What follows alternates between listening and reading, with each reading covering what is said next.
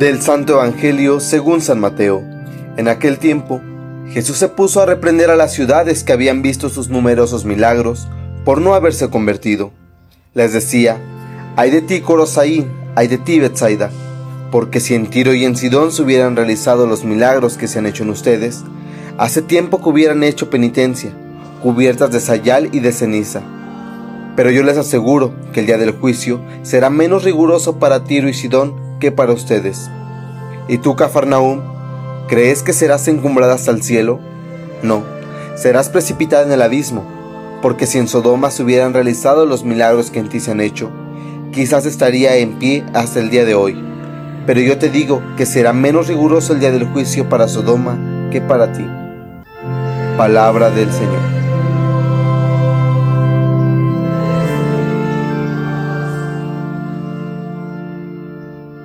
Buenos días queridos hermanos, nos encontramos en el martes 15 del tiempo ordinario. Hemos escuchado este pasaje del Evangelio según San Mateo en el capítulo 11. Y bien queridos hermanos y hermanas, las lecturas nos van a invitar a tener precisamente esa confianza en Dios. Tenemos que confiar en, en Dios, en Jesús. A pesar de todo lo malo, a pesar de todo lo que nosotros vivimos, Siempre tenemos que confiar en Dios, así como la primera lectura, este rey confió en Él y todo su pueblo y Él fue salvado. Dios, el refugio, es el mejor refugio para todos. Es un refugio seguro, pues Él dice, yo no te preocupes, yo estoy contigo. Confiar en Dios es abandonarse en sus brazos, es creer en su palabra. Jesús al parecer hoy como que se muestra triste ante ver estas ciudades y ver que no se convierten.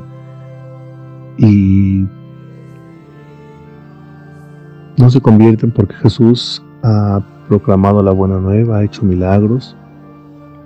Y aún así la gente pues se muestra incrédula, no aceptaba la buena nueva, principalmente en estas ciudades, pero ¿qué tal si le podemos dar un giro a nuestra vida y en vez de ciudades ponemos nuestro nombre le cambiamos el nombre de estas ciudades y ponemos el de nosotros, podemos ponernos en ese lugar. ¿Qué nos diría Jesús hoy a pesar de nuestra enseñanza? A pesar de que hemos sido bautizados, a pesar de que hemos recibido la primera comunión, la confirmación, ¿qué me diría Dios hoy?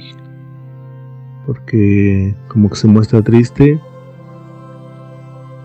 al quejarse al parecer de, dos ciudades. Pero ahora, ¿qué me, diría, ¿qué me diría Dios hoy? Hemos tenido todo, formamos parte de una gran familia como, como lo es la Iglesia Católica. Jesús ha venido con nosotros, Jesús se ha mostrado con nosotros, Jesús está presente en medio de nosotros y aún así a veces desconfiamos de Él aún así a veces no creemos en Él. ¿En quién confiamos? Pues bien, queridos hermanos, hoy el Evangelio para dar luz a esta lectura, tenemos que interrogarnos si de verdad creemos en Él, si en verdad somos verdaderos católicos. Si somos católicos verdaderos, tenemos que creer en Jesús. Dios todos los días nos regala la vida, Dios todos los días eh, nos levanta por la mañana, Dios todos los días nos da todo lo necesario para vivir. De hecho, nos da más, más de la cuenta.